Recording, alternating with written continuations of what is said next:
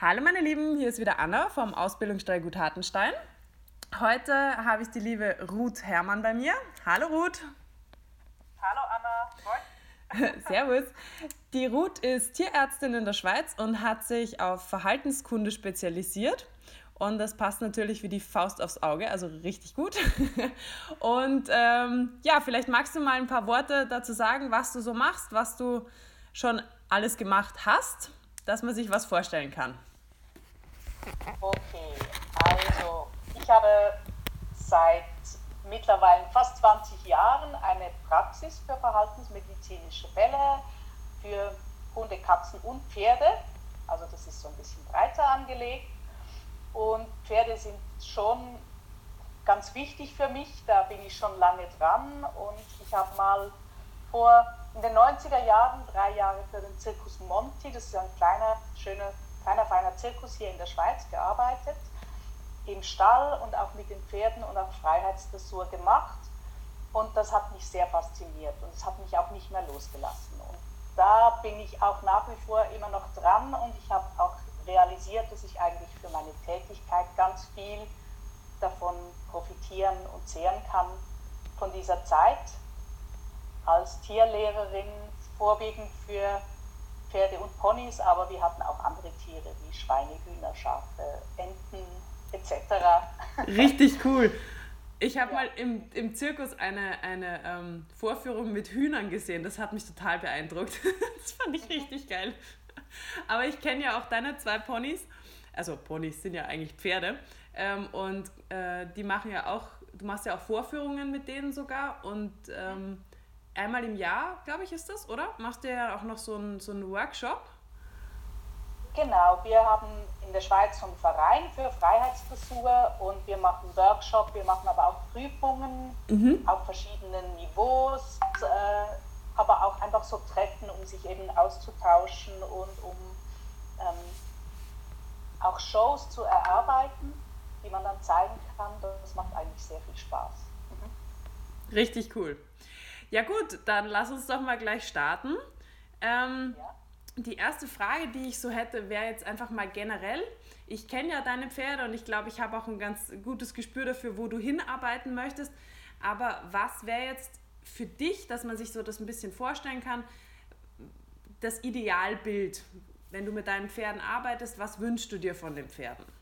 Also mein Idealbild wäre eigentlich das eines gemeinsamen Tanzes so dass man, wie man mit einem Partner oder einer Partnerin zusammen tanzt, ein, ein Dialog, aber auch, dass man eben diese Figuren auch ausführt und dass das so eine Leichtigkeit hat, aber auch eine Ausdruckskraft. Das mhm. wäre eigentlich so der Wunsch. Mhm. Mhm. Und was ist da jetzt, wieso glaubst du, oder was bedeutet, das frage ich mich immer, was ist für ein Pferd, was bedeutet für ein Pferd Motivation? Also wenn es jetzt mit uns arbeitet, was denkst du, ist die Motivation für das Pferd dabei? Mhm. Weil erstmal macht es ja immer nicht so viel Sinn, denke ich mir. ich ich glaube auch, ich glaube, da muss man ganz ehrlich sein. ähm, naja, ähm, wir sind ja irgendwie schon auch am längeren Hebel, dann, wenn wir mit dem Pferd arbeiten. Mhm ich glaube, da muss man ganz ehrlich sein. Das ist eine Aufbauarbeit ähm, und denke immer, Motivation in dem Zusammenhang ist ja eigentlich, dass wir uns wünschen, dass das Pferd das gerne tut, was wir möchten. Mhm. und dass wir irgendwie hinkriegen, dass das überhaupt mal versteht, uns versteht, keine Angst hat vor uns, dass wir ihm auch angenehm sind, dass wir so eine Beziehung aufbauen können, wo man in einen Dialog tritt. Ich glaube, mhm. das kann dann für Pferde auch durchaus dann angenehm sein, weil mhm. Sie dann merken, man geht auf sie ein und man realisiert aber auch, wie es ihnen geht und sie haben die Chance zu verstehen, was sie tun sollen. Das ist verlässlich, das ist irgendwie vorhersehbar, was hier kommt. Ähm, das, kann, das ist auch angenehm, mhm. also dass es da auch ähm, angenehme Interaktionen gibt ja, ja ich denke, das sind so die, die Dinge, die ich mir vor Augen halten möchte oder versuche zumindest. ja, ist ja in Wirklichkeit bei aller Arbeit, die man mit dem Pferd, also eigentlich ist es ja wurscht, was man jetzt mit dem Pferd macht, ob es jetzt Freiarbeit ist oder Reiten. Ich denke, dass die die, die Motivation beim Pferd, wie du schon sagst, erstmal nur entstehen kann, wenn es uns überhaupt versteht. Wenn es überhaupt versteht, was es machen soll. Weil ich glaube, das motivierteste Pferd, also ich sehe das ja ganz oft leider auch bei Jungpferden, wenn die so gefühlt wollen, die in Kontakt treten mit dem Menschen und ähm, dann die geben alles, die probieren sich total aus und es wird aber der Moment verpasst, dass das Pferd versteht, was es eigentlich tun soll. Und dann ähm, kippt diese Stimmung irgendwann und irgendwann hat das Pferd keinen Bock mehr. Irgendwann hat das Pferd gar keine Lust mehr auf den Menschen, weil es eigentlich nur Frust davon trägt, weil es gar nichts richtig machen kann. Ähm, das erlebst du wahrscheinlich auch relativ oft, wenn du so rausfährst. Was sind, was sind eigentlich so die häufigsten Fälle, wenn du so rausfährst in Bezug jetzt auf ähm, Verständnis und Motivation? Ist wahrscheinlich einer der, der Grundpfeiler, oder? Wenn du so kommst und ein Verhaltensproblem dir aufgetischt wird, was sind da so die häufigsten Sachen? Ja, die häufigsten Sachen. Also ich glaube, wenn ich so das häufigste Problem, was die Leute bekommen, ist wahrscheinlich, äh, dass sie das Pferd nicht auf den Hänger kriegen. Ich finde das ja immer irgendwie noch ein bisschen lustig, dass das so ein wichtiger Teil ist in meiner Arbeit, aber offensichtlich ähm, ist das ein Umstand, wo die Leute so an ihre Grenzen kommen mhm. und wo ähm, das Pferd vielleicht wirklich jetzt ganz echte Bedenken hat und man auch ganz klar sieht, ob es jetzt eben klappt oder nicht, weil das ist ja auch dann sehr eindeutig, entweder es geht rein oder es geht nicht rein. ja. Und dann sind das so wie Verständigungsprobleme oder zum Teil, aber auch in anderen Geschichten sind es dann wie auch Beziehungskrisen, also dass die mhm. Leute so irgendwie ein bisschen gekränkt sind, weil sie denken, ich mache doch so viel und du kennst das doch eigentlich und warum der macht das irgendwie extra oder der zieht eine Show ab oder mhm. ist halt so die Dinge, wo, wo die dann irgendwie das nicht mehr verstehen, nicht mehr nachvollziehen können und dann eigentlich so eine negative Stimmung dem Pferd gegenüber haben mhm. oder genervt sind und dann stimmt halt vieles nicht mehr, was im Training notwendig ist. Also dann stimmt das Maß nicht mehr ja. und dann stimmt das Timing nicht mehr. Ja. Und dann, dann geht es irgendwie. Ja, das kann ich mir aber. Das kann ich mir aber richtig gut vorstellen. Ich, also ich glaube, wenn man da ehrlich mit sich selber ist, passiert einem, also mir passiert das persönlich jetzt bei meinen eigenen Pferden natürlich auch viel schneller als bei einem fremden Pferd. Ja. Das nimmt man das einfach. das nimmt man einfach so viel mehr persönlich, auch wenn man hundertmal zu seinen Schülern sagt, oh, das darfst du nicht persönlich nehmen, das macht er nicht extra. Und ich denke mir dann so, super. Du gehst raus und bringst irgendwelchen Leuten, du nimmst dieses Pferd einmal in die Hand und es funktioniert und mit deinem eigenen Pferd zu Hause ähm, stellst du dich in die Halle und weißt eigentlich schon, heute wird richtig katastrophal. ja, klar. Und das ist auch etwas, was ich den Leuten dann auch sage. Also, weil ich finde, es ist ja nicht so, dass die irgendwie das Gefühl haben müssen, ähm, dass sie jetzt total linkisch und total daneben sind, mhm. sondern dass sie irgendwie auch sehen, dass dass man da ein bisschen wie ein altes Ehepaar sein kann ja. oder wie halt Eltern und Kinder und wenn man dann von außen kommt als Trainerin und man hat genau einen Plan und das Pferd kennt einen auch noch gar nicht und dann ist man, ähm, dann gibt es da so einen Trainereffekt. Ja, voll. Also das kann ich total nachvollziehen. Das geht mir, ich meine, ich glaube, das geht jedem Trainer so. Oder es ist auch, glaube ich, jedem Menschen schon gegangen. Dann kommt irgendein anderer und der nimmt das Pferd und es geht einfach. So. Das ist zum Beispiel auch das, der Klassiker, wirklich der Klassiker, ist Pferde, die sich nicht einfangen lassen wollen. Mhm. Und wo die Leute wirklich schon fast heulend, der lässt sich nicht ein und das geht nicht und, und, und, und, und ich denke mir so, na gut, ich, ich kann es jetzt auch nur probieren, geh hin, nimm das Pferd und geh. da habe ich jetzt, also da habe ich jetzt noch nicht mal irgendwas gemacht. Und das sind so Sachen, wo ich mir denke so, hm, ich denke, äh, hast du solche, hast du solche, also machst du sowas auch, so wenn sich Pferde ja, schon. Ja, genau. Da, da habe ich eigentlich ganz schöne Sachen. Also zum Teil halt so in Gruppenhaltung oder mhm. für mich eigentlich der spannendste in den letzten Jahren war ein Pferd, das in einer großen Gruppenhaltung lebt und die haben wirklich riesige Weiden und da geht es den Berg rauf und runter und hat Wäldchen dazwischen und da ist eine etwa eine Zehnergruppe und alle sagen natürlich, der das, was war das, was ist das für ein freches Tier und den muss man jagen und ja, okay, mach mal. keine Chance. Hast du echt keine Chance. Und ähm, dahin zu gehen und erarbeiten, wie man eben dieses Pferd kriegt da. Weil das Problem einfach war, die, die gingen da raus und haben dann irgendwann nach einer Stunde aufgegeben, weil sie einfach das Pferd nicht nehmen konnten. Mhm. Und daran haben wir gearbeitet und das fand ich schon ganz schön. So, das war dann so eine Dreiviertelstunde und die Besitzerin hat wirklich begriffen, worum es geht. Mhm. Und die konnte das anschließen. Die seit, ich habe nicht gedacht, dass es so schnell geht, vor allem, dass sie es so schnell auch richtig übertragen kann, mhm. aber sie, es war wirklich anschließend gegessen. Sie konnte es sogar wieder lösen, wenn es ein bisschen ein Problem gab, mhm. weil das Pferd einfach schnell Schiss gekriegt hat, wenn man ihn so quasi einfangen will. So mhm. immer dieses kommt zwar hin und dann im letzten Moment hat, wollte man ihn dann noch so packen. Mhm. Und das hat er überhaupt nicht ertragen. Mhm.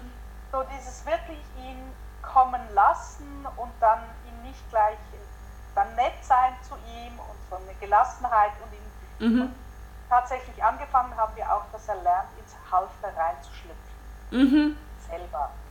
Ja, ja. Das, hab ich dann, das haben wir dann aber auch mit, äh, mit Apfel und Möhrenstückchen belohnt, ja. dass er wirklich da reinschlüpft und dass er das auch gut lernt. Und das ja. war natürlich auch ein bisschen eine Herausforderung in der Gruppe, dass die anderen einfach wissen, es geht jetzt nicht um sie. Hm. Ja, das, das, das haben sie aber schnell begriffen. Ja, ja. Aber war das dann, also das höre ich ja dann ganz oft, dass die, dass die Leute sagen, ja, ich weiß jetzt gar nicht warum und ich war an dem Tag eigentlich ganz entspannt und so. Also ähm, es gibt ja wirklich so Pferde, die, die, die, lassen dich einfach gar nicht, gar nicht so weit an sich ran. Also die, die, laufen, die laufen auch gar nicht panisch vor dir davon, sondern die sind einfach immer so ein bisschen, und das, das sehe ich dann ganz oft, das beobachte ich ganz oft, dass die Leute dann, dass es sich immer aufwiegelt. Das ist wie so ein Hinher, Hinher, immer, das wird immer schneller quasi. Am Anfang ist das nur so, das Pferd bewegt sich so ein bisschen weg der Mensch verpasst vielleicht den Moment, sich dann im richtigen Moment mal kurz zurückzunehmen und dann geht's ja, genau. los. Dann geht das Pferd im Schritt weg, dann geht er hinterher, ist schon so ein bisschen auf, mm, jetzt fängt das wieder an, dann verpasst er vielleicht nochmal den Moment, mal kurz sich zurückzunehmen. Genau, das haben wir natürlich geübt.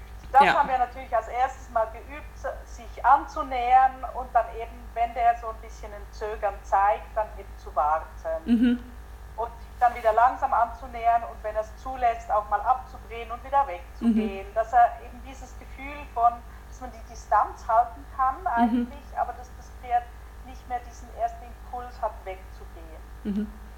Und das war natürlich bei dem so, ja, ganz klar. Und das haben wir dann auch wiederholt. Also es war so diese Kombination, denke ich, von diesem Annäherungstraining, das ist ja auch eine Art Desensibilisierung mhm. auf diese Annäherung, dass man immer wieder auch die Distanz etwas vergrößert, vor allem wenn das Pferd stehen bleibt oder zu einem hinguckt. Dass ja. man aber mitgeht, währenddem das Pferd mhm. sich wegbewegt, aber eben möglichst noch im langsamen mhm. Modus, ja. nicht im ja. schnellen. Ja. Sonst wird es irgendwann schwierig. Und anschließend, wenn er dann die Neugierde gezeigt hat, dann, wenn er kommt, ihn eben auch kommen lassen und dann wieder weggehen. Mhm. So zu haben, dass er so dieses Gefühl äh, gekriegt hat und anschließend ließ sich das andere eigentlich dann ganz gut aufbauen. Ihm mal das Halfter zu zeigen und das Halfter wieder wegzunehmen. Mhm.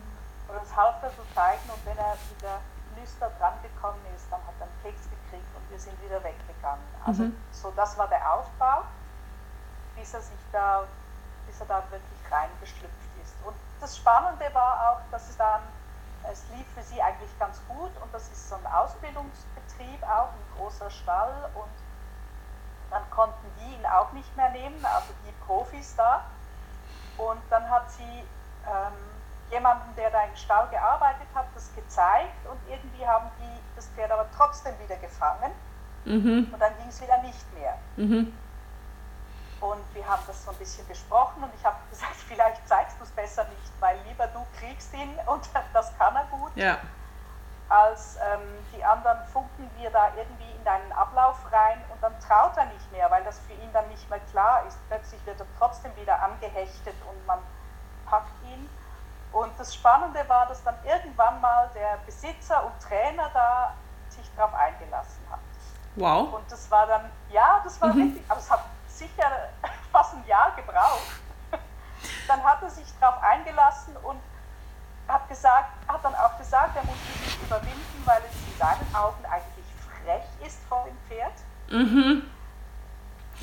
Und er sich überwinden muss, das jetzt einfach zuzulassen und zu sehen, dass er ihn so kriegt. Und das fand ich total schön und auch total super von ihm, dass er, der wirklich der Crack ist, sich darauf eingelassen hat mhm. und gemerkt hat, es funktioniert. Ja. Es funktioniert eben. Ja, das ist aber wirklich toll.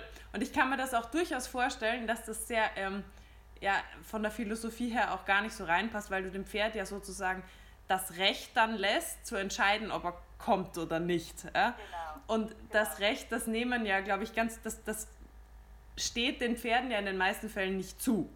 Ja? Weil der ja. muss sich einfangen lassen. Und ähm, ja. ja, also ich, ich finde schon, dass es eine, in der Grundausbildung erarbeitet werden soll, dass das Pferd sich auch mal nehmen lässt, auch wenn es vielleicht jetzt gerade keinen Bock hat. Aber wenn du halt auf 10 Hektar Weide stehst und dein Pferd, du, du, du gehst nur über diesen Punkt drüber, dann wirst du Pech haben. Das ist einfach so. Also das Pferd muss.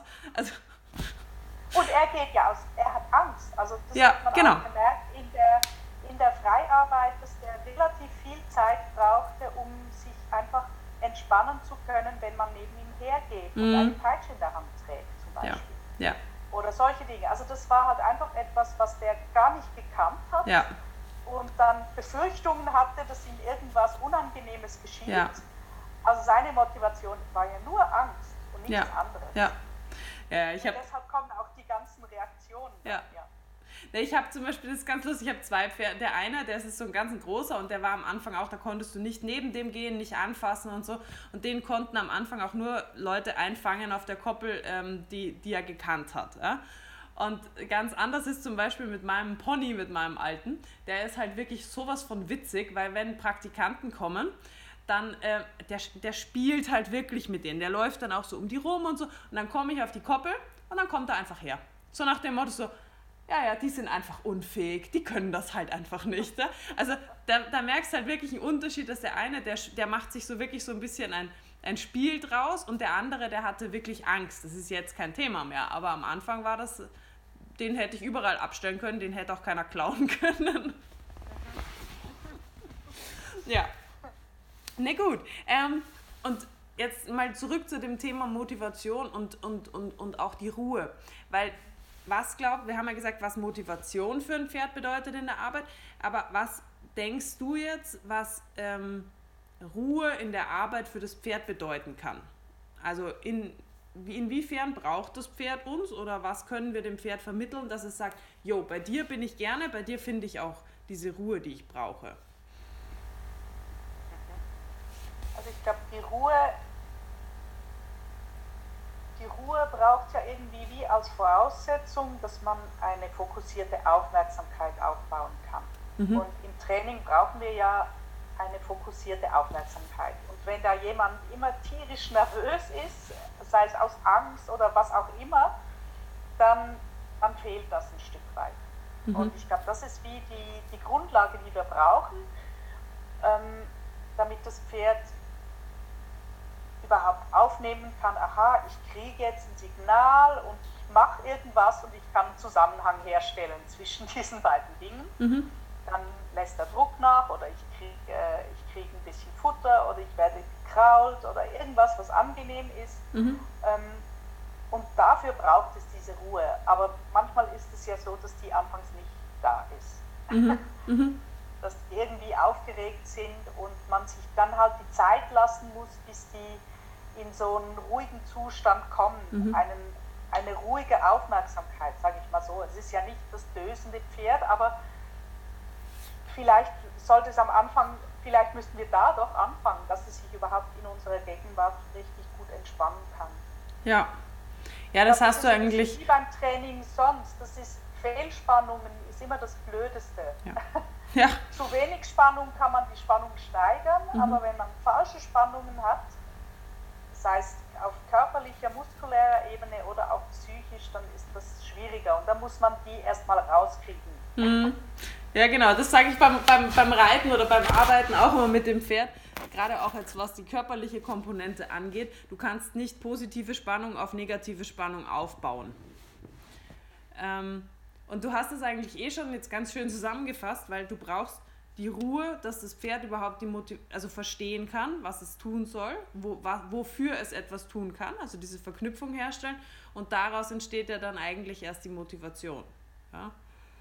Ähm, jetzt ist immer die Frage, was, also wie, wie, wie kann ich das zum Beispiel starten? Wenn ich jetzt ein Pferd habe und ich gehe mit dem zum Beispiel in die Halle oder auf den Platz und das Pferd ist einfach überall, außer bei mir. Hast du ja bestimmt auch oft solche Fälle. Oder wenn man spazieren gehen möchte und sich denkt, man tut seinem Pferd was Gutes und das Pferd ist eigentlich nur am Hohldrehen und um einen rumkreiseln und dies und das und sieht alles, aber nur mich nicht. Ähm, was, was würdest, wo würdest du da starten? Was wäre da das, dein Vorgehen? Antwort ist immer, kommt drauf an. ja. Was ist das? Ja, was ist das für ein Pferd? Also ich kann mal sagen, ähm, in vielen Fällen, wenn die nicht irgendwie äh, gefährlich werden für mhm. einen, ähm, dann kann es mal sein, dass ich mal versuche, was ganz, ganz Banales zu machen, was vielleicht ein bisschen so ein ganz einfaches, leichtes Übertreten. Irgendwie, das kann auch nur am Halfter sein, einfach was, wo man irgendwie sich etwas sortieren muss. Mhm. So ein kleines bisschen sich sortieren äh, wenn ich aber merke, dass das schon die totale Überforderung ist, dann muss ich vielleicht noch was Einfacheres wählen. Und dann gehen wir einfach mal los und halten wieder an. Mhm. Und gehen wieder los und halten wieder an. Also so, der Anfang ist immer erstmal so irgendwie Gas und Bremse zu installieren mhm. oder überhaupt mal hier zu merken, aha, da besteht ein Zusammenhang und da lassen sich eigentlich die meisten auch extrem schnell drauf ein. Mhm. So nach meiner Erfahrung. Das geht eigentlich meistens relativ schnell, dass das, dass das möglich ist. Und hin und wieder habe ich aber auch so ein Pferd, ähm, was dann halt auch fast ein bisschen gefährlich wird, wenn man da auf der Seite steht, weil es halt einem auf die Füße tritt oder wütend wird oder sehr spielerisch aufgelegt mhm. ist. Das hatte ich kürzlich mal mit so einem dreieinhalbjährigen, der aber war so 600 Kilo und hat halt da mit seinen Vorderfüßen gefuchtelt mhm. und wenn man dann ein bisschen ähm, ihn ein bisschen mit der Hand angestupst hat, dann hat er sich draufgelegt und so. Also sowas, wo ich wirklich gesagt habe, oh, das wird aber blöd, da kommt man ins Streiten rein und das sind Situationen, wo ich dann erstmal so auf Distanz mhm. arbeite. Und halt mal einfach überlege, kann ich auch auf Distanz eben dieses Angehen und Bremsen machen. Mhm.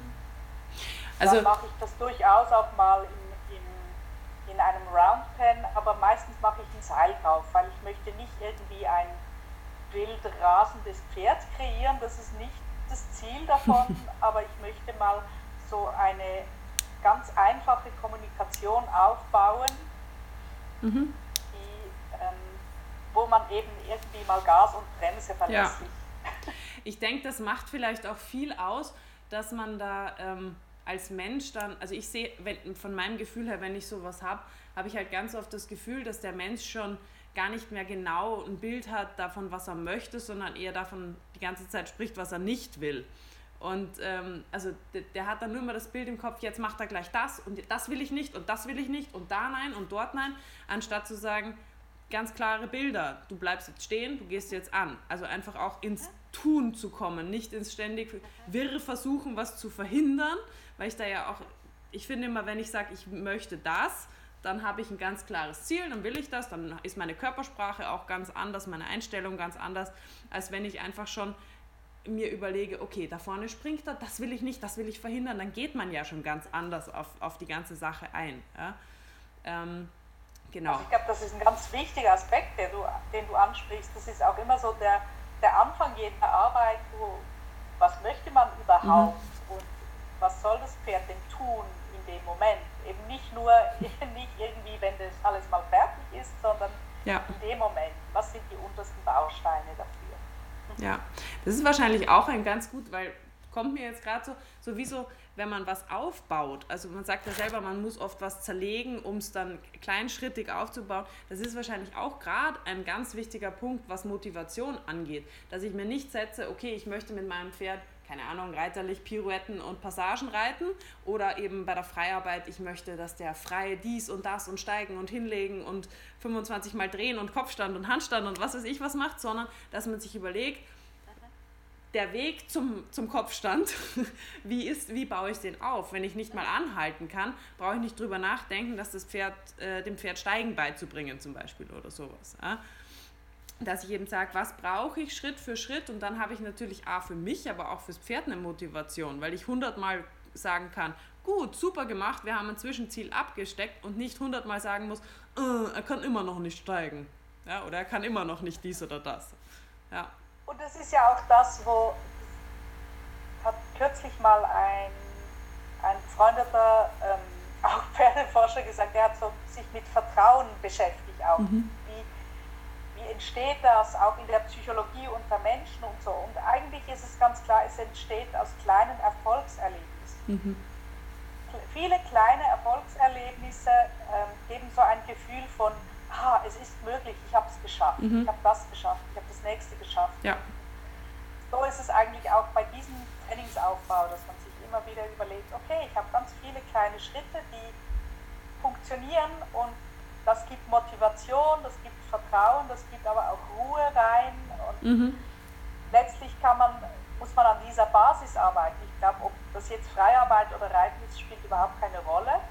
Ich brauche so eine Basis, wo mhm. ähm, von kommunikativen Signalen, ich brauche eine Basis von Kondition, von Kraft, von Beweglichkeit, von Koordination. Und wenn das alles irgendwann da ist, was ja nicht wenig ist, dann kann man eigentlich ziemlich viel damit machen oder ja. fast alles damit machen. Ja, das stimmt. Ähm, jetzt ist natürlich immer so ein bisschen das, was ich auch gerne ein bisschen vermitteln würde hier jetzt. Ähm, das Ganze muss man ja auch erkennen. Man muss Situationen einschätzen können und man muss ähm, sein Pferd ein bisschen einschätzen können. Ja? Zum Beispiel jetzt in Bezug auf ähm, dieses hibbelige Pferd. Wie würdest du jetzt sagen, kann ich erkennen, ist der hibbelig, weil er Angst hat, weil er einfach unaufmerksam ist, gerade weil, keine Ahnung, da drüben gerade die Herde galoppiert, äh, liegt es an mir, also es liegt ja immer ein bisschen am Menschen mit, aber liegt es jetzt wirklich an mir? Also bin ich jetzt der Hauptfaktor oder habe ich einfach wirklich ein Pferd, das unsicher ist? Oder habe ich wirklich ein Pferd, das auch mal versucht, so das schon gelernt hat, die Grenze, die lässt sich easy peasy verschieben. Das, das machen wir jetzt einfach mal so. Mal gemerkt, dass das ähm, für mich eigentlich in der Arbeit gar nicht unbedingt so eine Rolle spielt. Mhm.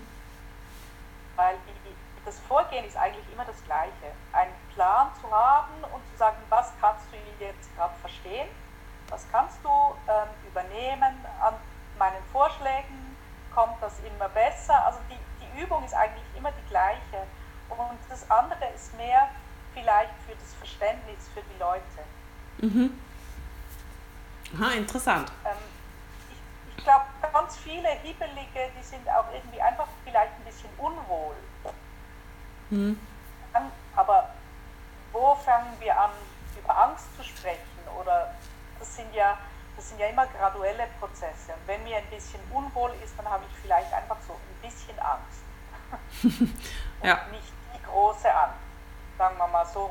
Äh, kommt irgendwie Missverständnisse. Also ich merke zum Beispiel, mein Pferd, du kennst ihn auch, mhm. wenn ich da so ein bisschen unleidig bin, weil ich denke, ach Mensch, mhm. dann sehe ich ihm schon an, oh, er kommt so ein bisschen Augen, die ja. sagen, oh, Mist. Ja, ja. Äh, ich mache gerade nicht genau das Richtige. Und wenn ich es dann schaffe, irgendwie selber zu sagen, alles gut, alles okay, wir kriegen das hin, dann ist er richtig erleichtert. Mhm. Und so diese, ja, das reinzukriegen. Und ganz viel von Unaufmerksamkeit, dann höre ich auch, dass die Leute sagen so, sei mal aufmerksam. Und das kommt mir so ein bisschen vor wie, sei mal motiviert. Ähm, das ist nicht besonders motivierend. Motivierend ist, wenn wir selber Lust und Bock mhm. drauf mhm. haben.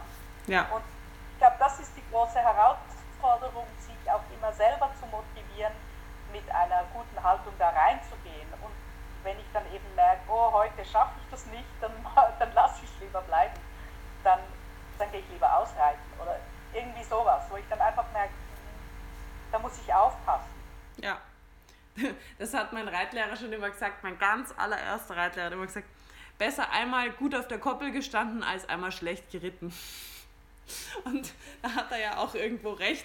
Das ist gescheiter mal eben übertragen, muss ja nicht auf der Koppel stehen bleiben, aber einfach mal fünf gerade sein lassen und nicht denken, heute muss ich die Welt einreißen. Das ist aber auch echt ein Lernprozess. Also ich bin schon ein bisschen froh, dass ich langsam älter werde, weil das äh, habe ich früher nicht so gut können. Einfach zu sagen, äh, okay, heute ist einfach nicht die Zeit, heute ist einfach nicht der Tag und äh, heute ist die Zeit nicht da dafür oder was weiß ich was, ich bin nicht gut drauf. Ich lasse es einfach. Oder ich mache irgendwas, wo ich weiß, da kommen wir gut raus aus der Nummer.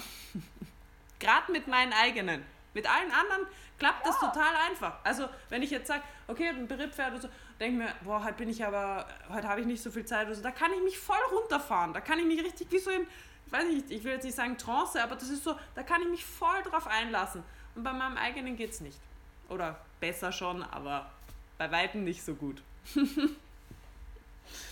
ja. ja, ich denke, das ist halt, das ist sicher auch eine, eine Erfahrungssache und ähm, also ich kenne das ja selber auch, dann irgendwann rasselt man wieder rein und denkt so, jetzt aber das noch. Ja. Und das ist eigentlich schon, wenn ich zu fokussiert werde, dann ist es mhm. schon nicht mehr so gut. Ja. dann, dann, geht so eine gewisse Gelassenheit, äh, die verflüchtigt sich und ja. das ist dann nicht mehr eine gute Basis. Aber ähm, ich glaube schon, sich so immer wieder mal vorzunehmen, okay, was, was sind jetzt realistische und was soll da wirklich, was kann da da sein, was kann da kommen, mhm. welche Übungen können wir gut, das hilft schon. Und auf der anderen Seite habe ich aber auch Leute, die dann immer gleich, also so, klingt so allgemein, aber mir kommt gerade jemand in den Sinn, die lässt dann immer das gleich liegen und geht da gar nicht mehr ran. Mhm. Und dann kriegen wir es nie gelöst. Ja. Ja gut, das ist halt, das ist halt dann der andere Typ Mensch, würde ich sagen. Es gibt wahrscheinlich so diese zwei Typen Menschen.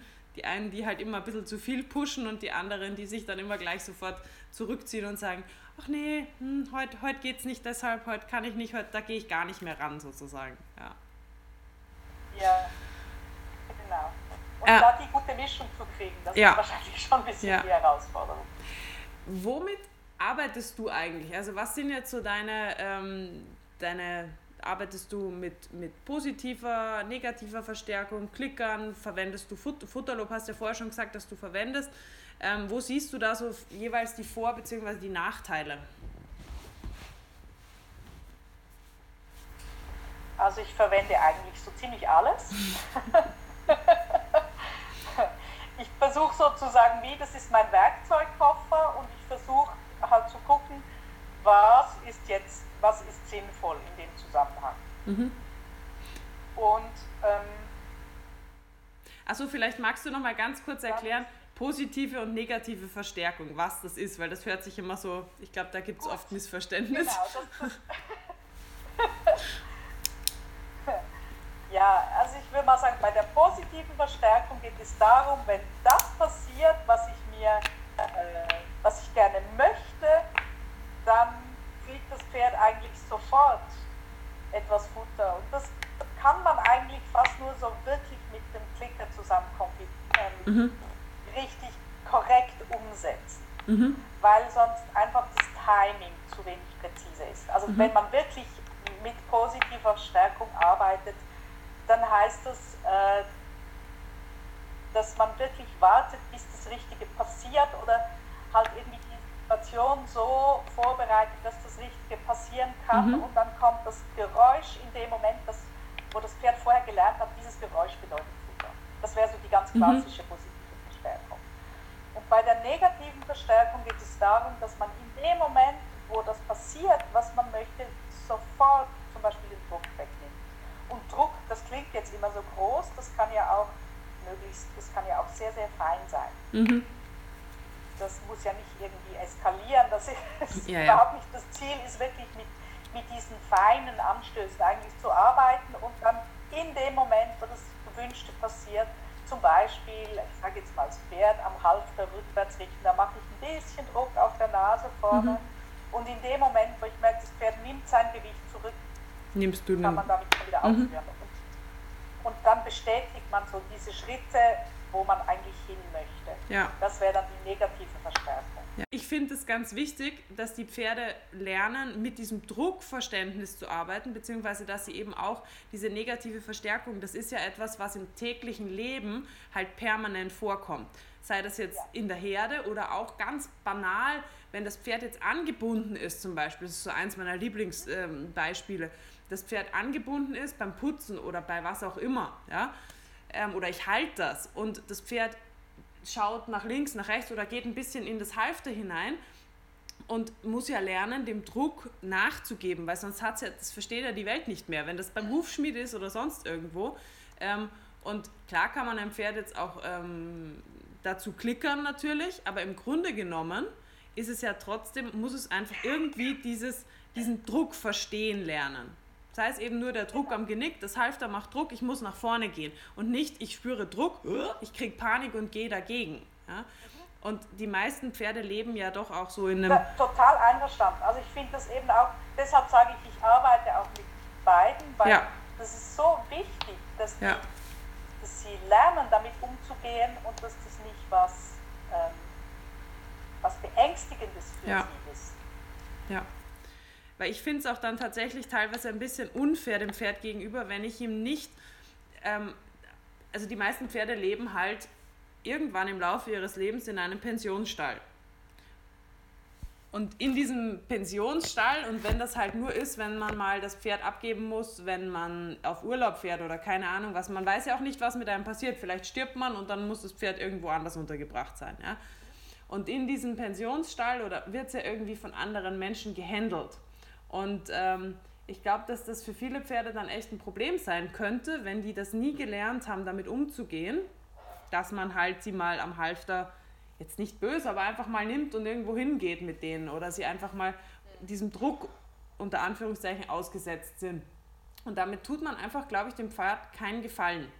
Weil es ja die Welt, so wie sie halt mal ist, das ist nun mal die Welt, der unsere Pferde halt ausgesetzt sind, noch nicht verstehen können. Und dann haben die viel mehr Stress, als wenn man ihnen das in Ruhe alles erklärt. So, mein, meine Meinung dazu. ja, finde ich total. Und ich finde es auch so wichtig, gerade weil Pferde ja so viel stärkere Tiere sind als wir, hm. dass sie eben auch wirklich, also das ist so der eine Punkt, dass sie wirklich lernen, aha, das ist nichts Schlimmes und dem gibt man einfach nach. Und das lernen sie ja eigentlich auch ziemlich einfach und gut. Also ich finde das ja manchmal ganz erstaunlich. Mhm. Und ähm, das, das so das, das eine Ding und das andere ist, dass wir das auch in der Ausbildung viel brauchen, dass wir eben dieser Druck, der ist ja gar nicht immer was Negatives, mhm. sondern dass man da eben in einen Kontakt, in einen körperlichen Kontakt treten kann und dass da auch ein, ein solcher Dialog entstehen kann zwischen, ja. ah, man kann hier einen Muskel lösen oder man kann hier einen Schritt nach vorn oder einen Schritt zurück oder zur Seite machen. Mhm. Und ähm, das, glaube ich, ist was total Wichtiges, dass die das wirklich gut kennen und dass die damit auch ähm, gut klarkommen und das nichts Schlimmes finden, finde ich auch. Ja. Völlig der Meinung. Aber ich finde es manchmal auch ganz spannend. Ich hatte vor zwei Jahren Fohlen, das war so vier, fünf Monate alt und die konnte man noch nicht aufhalten. So eine richtige, kräftige Quarter Horse Stute. Mhm. Und ähm, wir haben die dann mit Klickertraining antrainiert, dass man der das Halfter überziehen kann. Mhm. Das hat sehr gut geklappt. Das hat wirklich gut funktioniert. Und dann ging es eben auch darum, ähm, eben diesen diesem Zug nachgeben zu können. Also das zieht ein bisschen dran und dann hat man keine Panik. Und das war so spannend, äh, weil ich den ein bisschen Zug aufgebaut hatte an dem Seil und die kleine Stute hat kurz gezögert und dann hat sie kurz nachgegeben. In dem Moment habe ich sie geklickt und gefüttert und von da an ging es einfach. Mhm. Das war so spannend, weil die Wahnsinn kurzen Moment, wo mhm. die gerade gecheckt hat, aha, das ist es, war das, war das wirklich für, für, diese, für diesen Aspekt mal erst erledigt. Also bestimmt später in ihrem Leben ist sie auch mal ein bisschen dagegen gegangen, aber sie hat sofort gecheckt, aha, mhm. ich muss diesen Druck nachgeben. Ja. Das fand ich super, super spannend, ja. wie schnell das gegangen ist. Ja. Wahnsinn. Aber die war wahrscheinlich auch so von ihrer mentalen Ding in einer relativ guten, ähm, aufnahmefähigen Zustand, sage ich jetzt mal. Absolut, also das, das macht es natürlich viel schneller. Also ich mache ja das auch ganz viel jetzt ähm, auf die körperlich, also auf die, ist eine ganz spannende Arbeit. Das, ich habe auch einen, ähm, jemanden, der das mit mir macht, also eine Körperarbeit mit mir und das hat mich en, so fast, ends fasziniert und das kannst du eins zu eins auf die Pferde übertragen. Der hat meiner Muskulatur und meinem Gewebe beigebracht, auf Druck mit Entspannung zu reagieren. Und das war so spannend, weil ich habe bei der zweiten Einheit, die ich hatte, hat er so viel mehr Druck machen können, mit so viel mehr Druck ins Gewebe reingehen können. Und ich muss dann immer so Schmerzpunkte sagen. Und ähm, ich habe halt gemerkt, ich konnte innerhalb von zwei Atemzügen, habe ich das selber total runterregulieren können. Also ich habe das total, ähm, das war einfach weg. Der, Schmerz hat einfach nachgelassen, weil mein Gewebe sich an das erinnert hat, was bei der ersten Sitzung passiert ist. Und ähm, ich habe das nicht bewusst gemacht, sondern das hat mein Körper gemacht. Und das fand ich so wahnsinnig spannend. Und das geht sowas, diese, diese Arbeit kannst du eins zu eins aufs Pferd übertragen. Und ich finde, wenn sie das gelernt haben, das ist, das ist Bombe. Also es ist echt der Wahnsinn, wenn das, wenn das funktioniert. Ja. Aber das war jetzt ein bisschen off-topic. Es ist mir nur gerade eingefallen, weil mich das jedes Mal, wenn ich drüber... Ja, ja, aber du hast, du hast auch was gesagt vorher mit dieser negativen und positiven Verstärkung, wo man ja eben diese Wertung immer drin hat, mhm. positiv und negativ. Mhm. Und wir haben dann auch mal versucht, ähm, das umzubenennen und zu sagen, wir haben eine hinzufügende Verstärkung und eine entfernende Verstärkung. Mhm. Das wäre so ein bisschen ein anderer Ansatz, mhm. der so weniger wertend gemeint ist. Aber ich stelle auch immer wieder fest, dass es für die Leute trotzdem auch schwierig ist, das so damit so wirklich gut umgehen zu können. Das braucht ein bisschen Routine mhm. da reinzudenken. Aber ich glaube, letztlich im, im Umgang ähm, auch zu suchen, wie viel muss ich machen, gehe ich nur an die Grenze ran, damit das Pferd überhaupt anfängt zu überlegen, wie könnte ich jetzt darauf mhm. reagieren.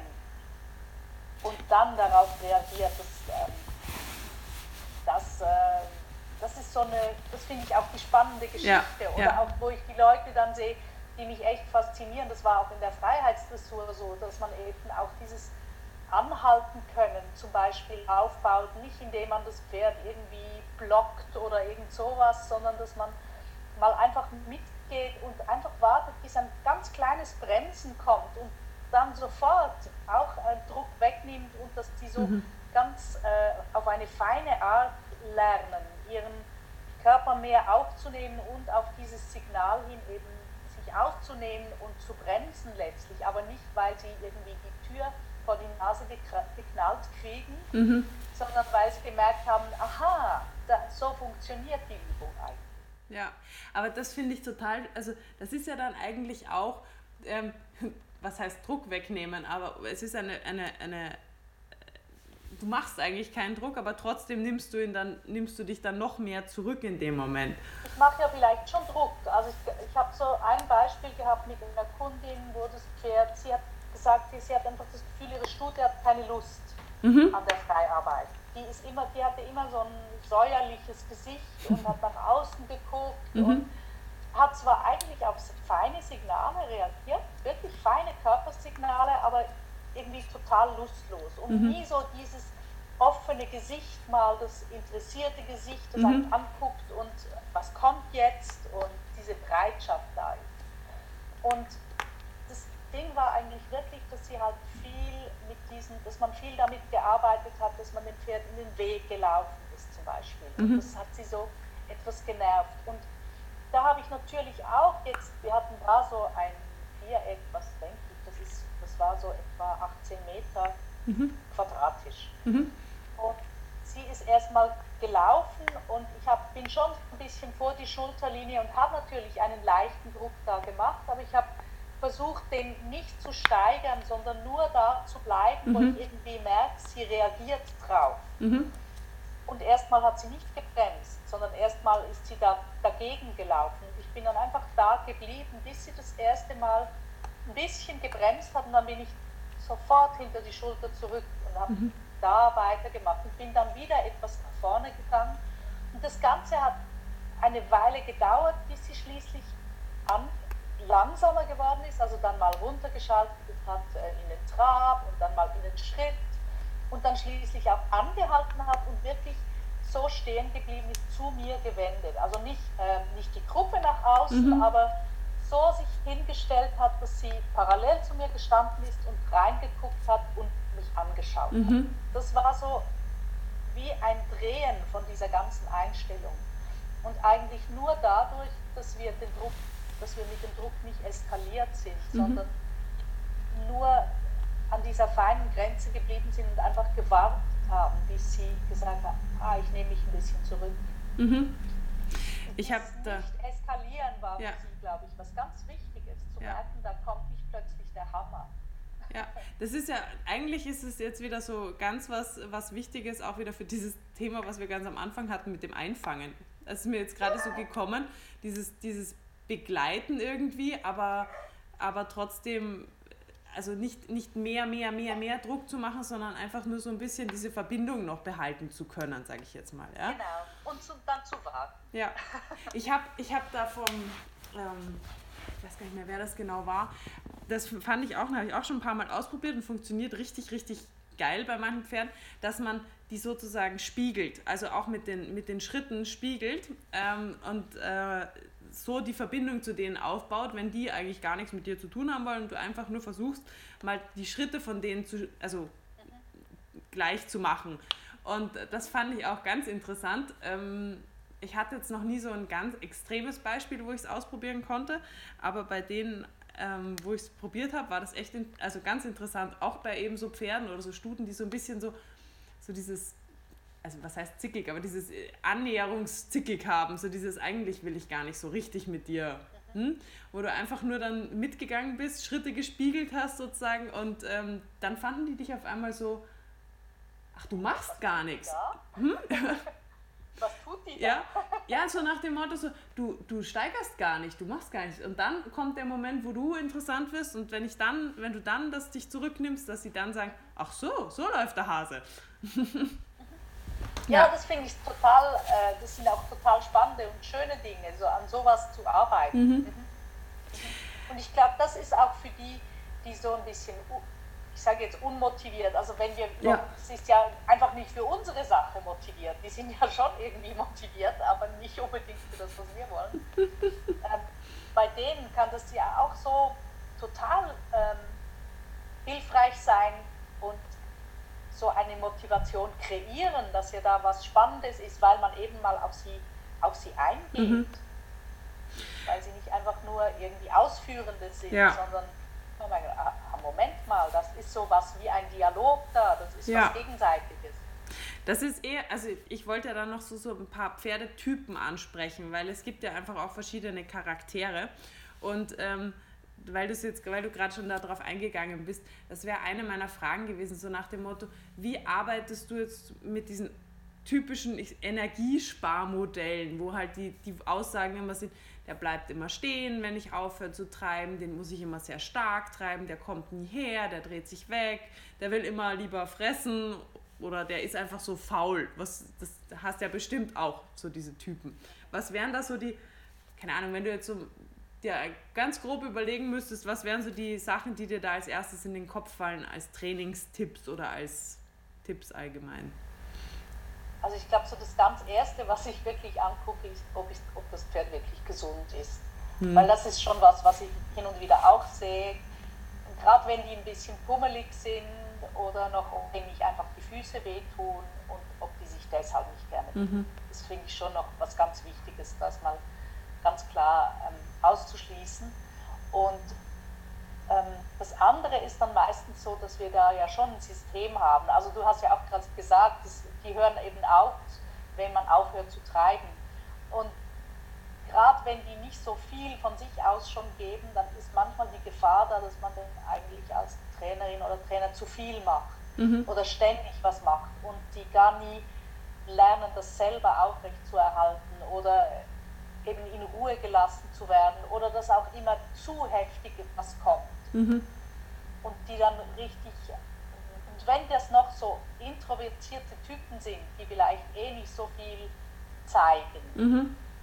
sondern die sich einfach so in sich zurückziehen, dann kann das schon richtig heftig werden, dass mhm. die dann gar keine Lust mehr haben, so dass man das Gefühl hat, je mehr man macht, umso weniger kommt vom Pferd. Und da bin ich so ein bisschen, uah, Vorsicht. Mhm.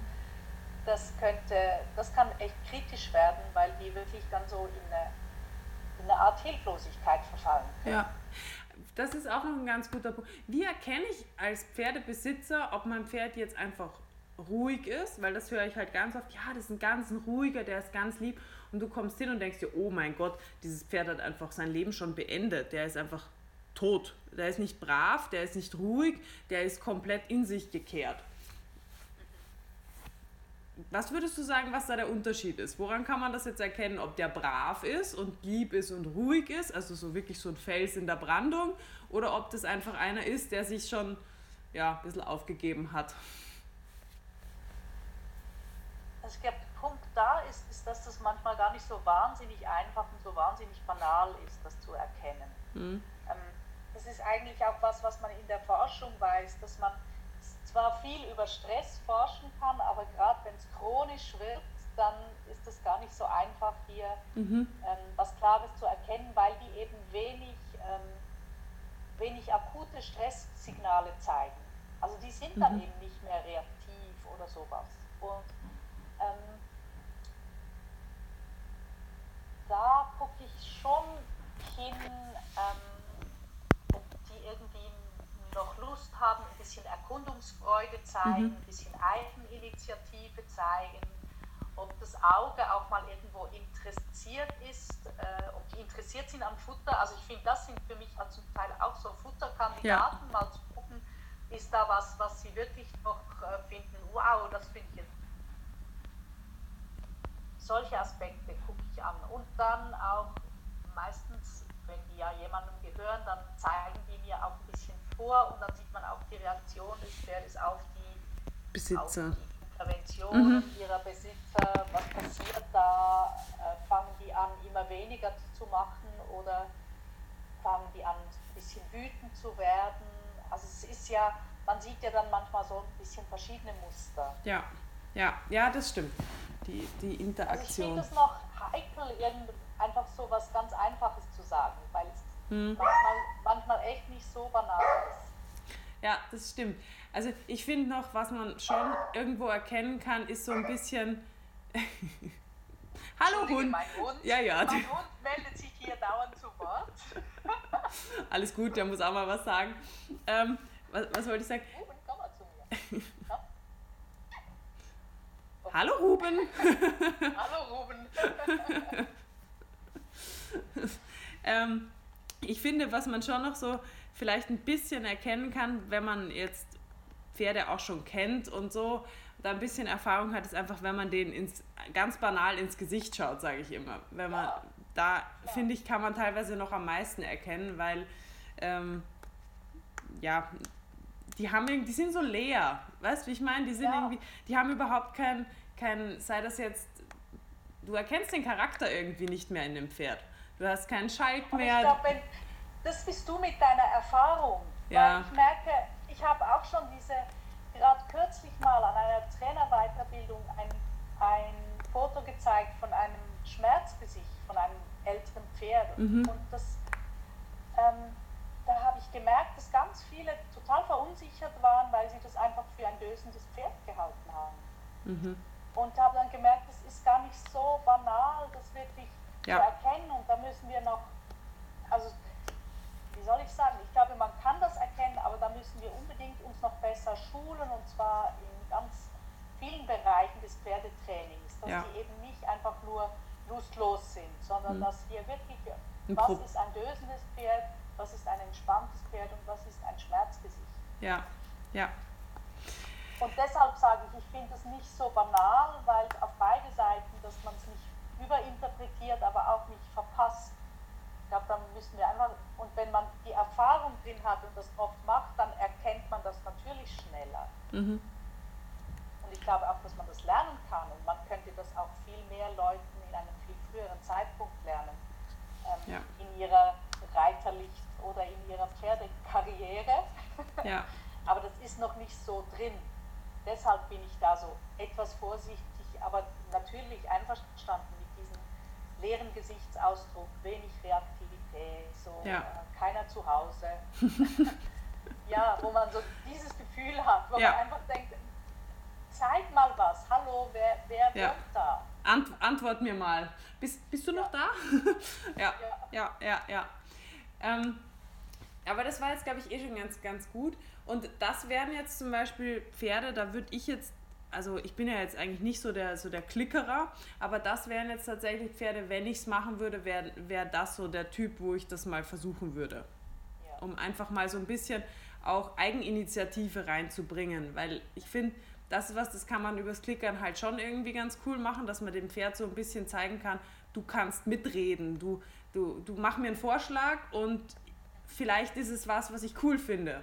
Und ich finde, das muss man sehr vorsichtig, also ich habe da auch schon wirklich ganz oft, das hatten wir ja auch schon mal besprochen beim, beim Kurs, ähm, genau. dass, dass ich da finde, dass man da ganz, ganz vorsichtig sein muss, weil ich kenne ganz viele Leute, die das ähm, halt das Pferd versucht haben, motiviert zu klickern, aber halt wo komplett die Ruhe verloren gegangen ist und wo die Pferde nur mehr angeboten haben, angeboten haben, angeboten haben, ähm, aber so ein bisschen in der Hetze. Und ja, genau. Weil das kann ja auch durchaus, also ich meine, das ist ja auch nicht äh, stressfrei. Wenn man dann sagt, oh, wie komme ich an das Futter ran, wie komme ich an ja. das Futter ran, ja. das kann die ziemlich frustrieren. Ja, ja. Und da hast du mir, das fand ich ganz spannend, vielleicht magst du da noch mal was kurz dazu sagen. Du hast mir dann erzählt von einem Trainer, ich glaube, der arbeitet mit Hunden. Und der hat, da hast du gesagt, der klickert die, ja, mit Ruben zum Beispiel. ich bin jetzt gerade genervt. ich möchte jetzt nicht, dass er dauernd da rein. der, ähm, der klickert die, die Tiere in die Ruhe. Und das fand ich ganz spannend, weil das habe ich so tatsächlich live noch nie irgendwo, irgendwo erlebt. Also ich kenne das eigentlich nur als motivierend, weil du halt fast immer, wenn Futter involviert ist, einen gewissen Stresspegel auch mit dabei hast. Genau, aber das, das, das kann man schon, dass man wirklich so diese, soll ich sagen, diese, diese Ruheanzeichen dann füttert. Mhm. Also in dem Moment. Und das funktioniert auch mit Pferden. Denkst du, dass das mit jedem Typ Pferd funktioniert? Ich habe da, puh, da habe ich jetzt zu wenig eigene Erfahrung, aber ich habe schon Leute gesehen, die das wirklich, ähm, die das wirklich hinkriegen. Und mhm. ich würde sagen, äh, ich würde nicht sagen, dass, das nicht, dass es Typen gibt, wo das gar nicht funktioniert. Mhm. Aber es braucht dann mehr Geschick und mehr Wissen und wie baut man das wirklich auf, dass die so zur Ruhe kommen. Und das ist, das ist, kann vielleicht so ein Anfängerfehler sein, dass man merkt, uhu, ich mache mein Pferd ja. oder mein Hund nur immer hibbeliger und nicht wirklich ähm, ja. ruhig und entspannt mit der Sache. Ja. Ich denke, da braucht es ein ganz krasses Timing und Feeling vor allem dafür, wann beginnt die Entspannung. Also ähm, ich finde auch, dass gerade im Thema Motivation das Thema Körperspannung lesen total wichtig ist, weil ähm, du an der aufbauenden oder absinkenden Körperspannung, da macht das, wenn du ein Foto machen würdest von dem Pferd, würdest du vielleicht noch gar nichts erkennen, aber in der, wenn du daneben stehst, halt spürst du halt jetzt, keine Ahnung, was das dann genau ist, atmet der tiefer oder was weiß denn ich was, aber wenn du das dann schon belohnen oder eben abfangen kannst, dann kannst du da halt ganz auf ganz anderem Niveau arbeiten mit dem Pferd. Ne? Ja.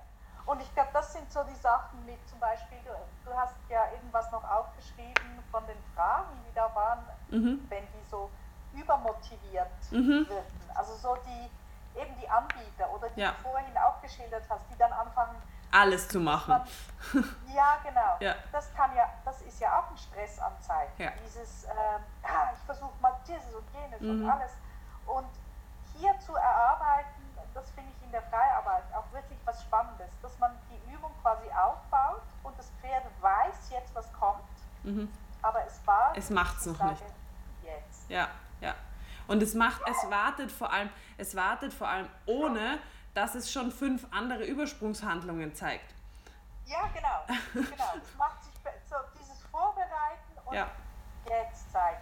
Ja. Und das ist das ist eine total spannende und schöne Arbeit und denke ich hat auch mit dieser Ja. Ähm, ja. Na, das, das, wär, das war jetzt gut, dass du da schon mal übergeleitet hast, weil das, ähm, das ist das eine. Und das andere ist tatsächlich das, wo siehst du da die Grenze, wenn, wenn, wenn du sagst, Pferde, die sozusagen aggressiv werden, also die bei einer bestimmten Übung einfach zu viel Spannung aufbauen oder die auch bei der Freiarbeit so ein bisschen zu nahe kommen oder dich mal ansteigen oder herbeißen oder so oder diese Nähe einfach als, als Stressfaktor auch empfinden. Wie, was, was machst du mit dem Pferden? Wie unterscheidest du das von richtiger Aggression in dem Sinn? Also ich mache da nicht unbedingt einen Unterschied von der Aggression, sondern ich sehe sie wieder als ein Stressmuster. Mhm. Und ich glaube, das sind einfach bestimmte Typen und Situationen zeigen sich unterschiedliche Stressmuster. Und Aggression kann, kann eines sein. Und ich finde jetzt so einen Unterschied in dem, was du gesagt hast. Einerseits, ähm, wo ist Nähe ein Stress, der vom Pferd empfunden wird? Also mhm. das Pferd, das findet, du als Mensch bist mir jetzt zu nahe. Oder wo gibt es die Pferde, die einfach selber auch so ein bisschen, sag mal, Bodycheck-Typen sind? also die ja. haben ja auch, du hast vorher mal meine Pferde oder mein Pferd und Pony angesprochen. Mhm. Und der eine ja. ist ja so der, der Kleine, der Connemara, das, das ist so, wenn der spielt auch auf der Weite mit dem anderen, das ist so der Bully. Ja. Also der kann so reinsteigen und an sich an den, an den Lusitano ranschmeißen. Und der findet das ganz übel, weil das ist überhaupt nicht seine Art zu spielen. Ja. Das findet er definitiv nicht cool. Und deshalb haben die so eine, die haben beide auch so ihre Aggressionsmuster, aber während dem der Lusitano vielmehr dann so das, boah, geh weg, ich will dich weghaben, so diese Art von Aggression zeigen kann, wenn es ihm zu viel ist, mhm. dann ist der Kleine eher so der, aha, du meinst das und kommt gerade voll mit seinem Körper rein. Ja. Und das hat so ein bisschen andere, andere Schwingungen, aber ich ja. merke dann ganz klar, ich muss ich muss dann wieder so eine Stufe zurückschalten und an dieser Ruhe und Klarheit arbeiten. Ja. Ja. Dass man da halt nicht mit Wut drauf reagiert. Und manchmal ist es ja auch einfach ein Balanceverlust. Also wenn ja. Fang mich. Ihnen Schulter kommen, dann ist das mal nicht mal unbedingt, dass die dich anbullen wollen, sondern dass die einfach die ihre Balance nicht richtig halten können und halt so über die innere Schulter fallen. Mhm. Da muss man mal dran üben, äh, kannst du deine Schulter auch aufrecht halten und kannst du dich so halten, dann kommt man einfach in diese Übung mhm. rein und dann ist der ganze Streit weg. Mhm. Das ist so eine, eine, ein Ding, was ich kenne. Ja. Ähm. dann manchmal auch einfach so, äh, Moment, ja, das war zwar eine Antwort, aber das ist jetzt nicht die gewünschte Antwort. ja. Weißt du, was mir gerade noch eingefallen ist, so während du jetzt äh, von deinen beiden gesprochen hast? Total äh, interessant eigentlich, kam mir jetzt gerade so, das ist auch eins zu eins bei den beiden, also die zwei kenne ich jetzt, ja, und äh, wenn ich das Gefühl von denen beim Reiten vergleiche, ist das genau das, der eine, der immer eher überall weg ist und äh, eher überall ausweicht und der andere, wenn er irgendwas nicht versteht oder die Balance verliert, immer eher so puff, drauf, immer erstmal dran lehnen. ja, cool. Ähm, das war wieder etwas off-topic. Ähm, was vielleicht noch die, die letzten drei Punkte, die ich so aufgeschrieben hatte, mit ein paar Tipps. Ja? Was wären deine Tipps für positive Energie in der Arbeit? Ähm, das eine ist mal, dass ich mir überlege, worauf habe ich wirklich Lust mhm. und wie kann ich mich vorbereiten, dass ich Freude habe an meinem Pferd. Mhm dass ich gut visualisiere, was ich gerne möchte, dass ich da wirklich äh, mir auch überlege, was kann ich realistisch kriegen mhm. Und das dann auch wirklich ausdrücke, wenn da sowas kommt. Und wenn es am Anfang nur, es ist ja am Anfang nur eine Reaktion oder nur eine Reaktion in die Richtung mhm. und dann gleich zu sagen, boah, das war jetzt cool. Ja. Kurze Pause und dann nochmal und dann merke ich meistens, dann haben die ja auch so, ah, wow, das ja. ist es. Ja.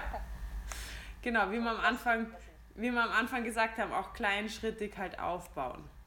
Was vielleicht, was vielleicht noch wichtiger ist, als dieses Positive aufzubauen, ist, ähm, Tipps, um als Mensch selber die Ruhe bewahren zu können?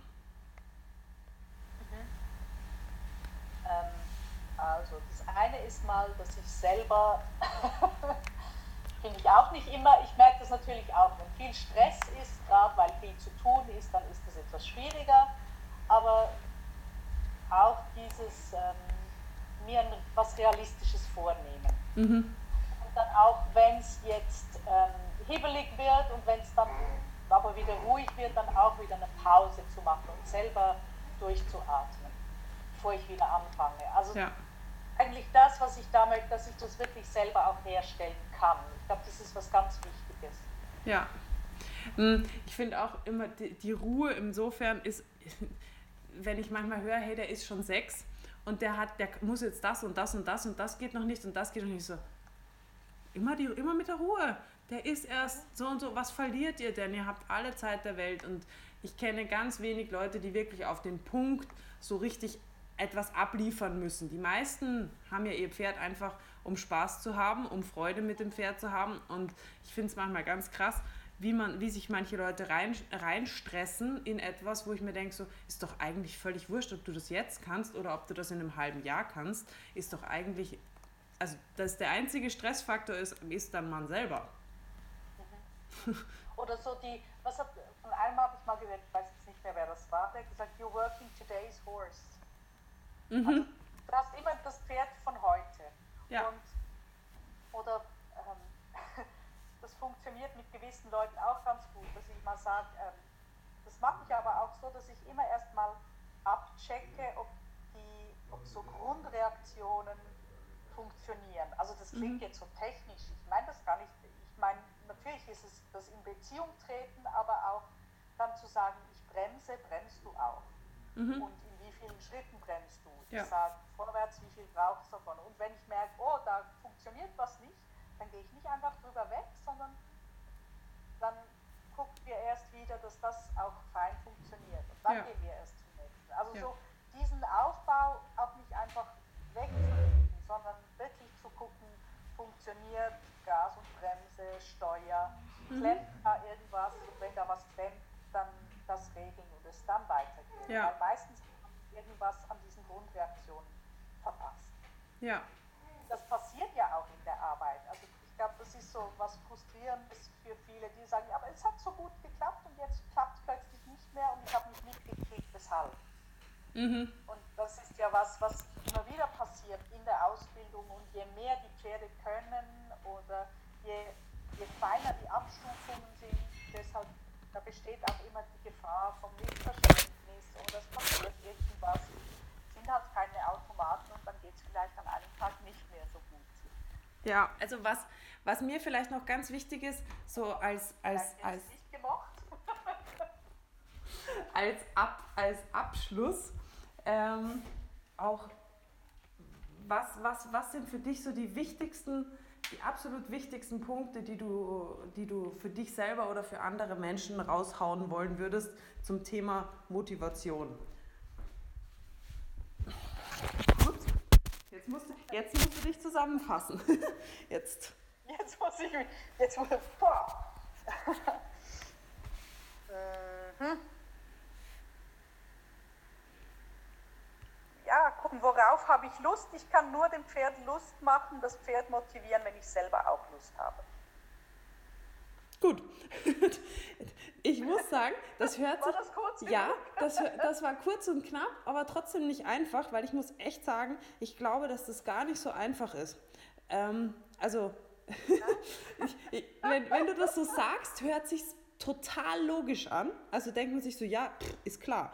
Aber Aha. es ist nicht so logisch, weil wie oft denkt man, ja, man muss das machen oder auch dieses ähm, gesund erhalten. Ich muss den heute reiten, ich muss den trainieren, ich muss dies machen, ich muss jenes machen. Und ich habe das selber bei mir bemerkt, weil ich dann einfach eine Zeit lang jetzt auch mit Baby und so, ich konnte halt dann nicht reiten. Und ich habe mir dann echt gedacht, so, wow, wie schwierig das für meine Psyche ist, das Pferd nicht zu trainieren. Ja. Und ja. gedacht, ja. Ähm, hätte ich nicht gedacht von mir selber, dass ich da so, dass, dass das so krass ist, aber ich habe mir dann wirklich gedacht, so, so, und jetzt habe ich mich dazu gezwungen, einfach mal wirklich zwei, drei Monate mein eigenes Pferd nur zu nehmen und nur mit dem spazieren zu gehen oder irgendwas zu machen, was ihn definitiv nicht trainiert. Ja? Und äh, das hat so krass sich auf unsere Beziehung wieder ausgewirkt, dass mir ist mir aber nie aufgefallen, dass ich den halt viel zu sehr trainiere und viel zu wenig mit ihm bin. Ja, weißt du, genau. was ich meine? Ja, schön. Aber ich finde, du hast da auch die Frage eigentlich noch drin gehabt, ähm, was die Empfehlungen sind, was zu tun ist. Und eins ist wirklich, ähm, eins ist zum Beispiel, das dann einfach mal sein zu lassen und was ganz anderes zu machen. Mhm. Also das mache ich tatsächlich auch manchmal, wenn ich einfach denke, okay, jetzt gehe ich halt einfach spazieren.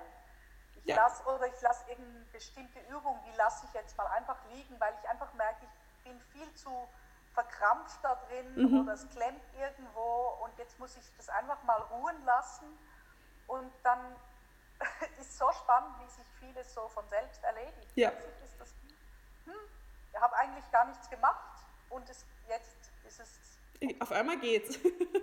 ja, genau. Und das, das zu haben, ähm, ja, das, das ist sowas. Oder sich halt, ähm, das sind auch Gründe, warum ich dann zu jemandem gehe und Stunden nehme, zum Beispiel. Einfach ja. so jemand externes, der mich an einem anderen Ort abholt, damit ja. ich dann nicht immer so ah, selber mich um mich selber kreise, sondern Perspektivwechsel ja. machen. Ich glaube, das sind so Sachen, wo ich äh, merke, ja, das mache ich auch, um mich zu motivieren. Hm. Ja. Hast du noch irgendwas, was du ganz, was dir wichtig wäre, was du noch unbedingt sagen, was ich vielleicht auch vergessen habe? Jetzt haben wir so lange drüber geredet. Da gibt es natürlich noch ganz vieles, aber ähm, ja, vielleicht das, was du vorher gesagt hast, sich auch immer wieder selber ein bisschen zu fragen, worum geht es denn eigentlich? Hm. Und sich gar nicht zu verlieren in sich mal zu wieder zu sortieren und einfach mal zu überlegen, worum geht es eigentlich und was ist jetzt im Moment wichtig und was ist vielleicht weniger wichtig. Also so die Prioritäten mhm. gut zu setzen. Und was denke ich vielleicht, was wichtig ist und wenn ich es dann, wenn ich es dann so von außen betrachte, ist es vielleicht gar nicht so. Ja. Mein Pferd ist nämlich nicht gestorben, nachdem ich nur mit ihm spazieren gegangen war. Er ist auch, er ist auch körperlich nicht zusammengebrochen. Er ist auch nicht so der. Äh, okay, er ist ein bisschen fett worden, aber, aber er, ist, er ist nicht muskulär komplett in sich zusammengefallen. Also, ja? Ja. Naja. Genau. Gut. Ruth, vielen, vielen Dank. Ähm, ich danke dir auch, hat mich gefreut, dich mal wieder so zu. Ja, na, ich hoffe, wir sehen uns noch im Dezember dann auch live. live. Schauen wir mal. Also, ich hoffe, wir, wir hören uns bald mal und bis zum nächsten Mal, gell? Ja, Tschüss. Baba.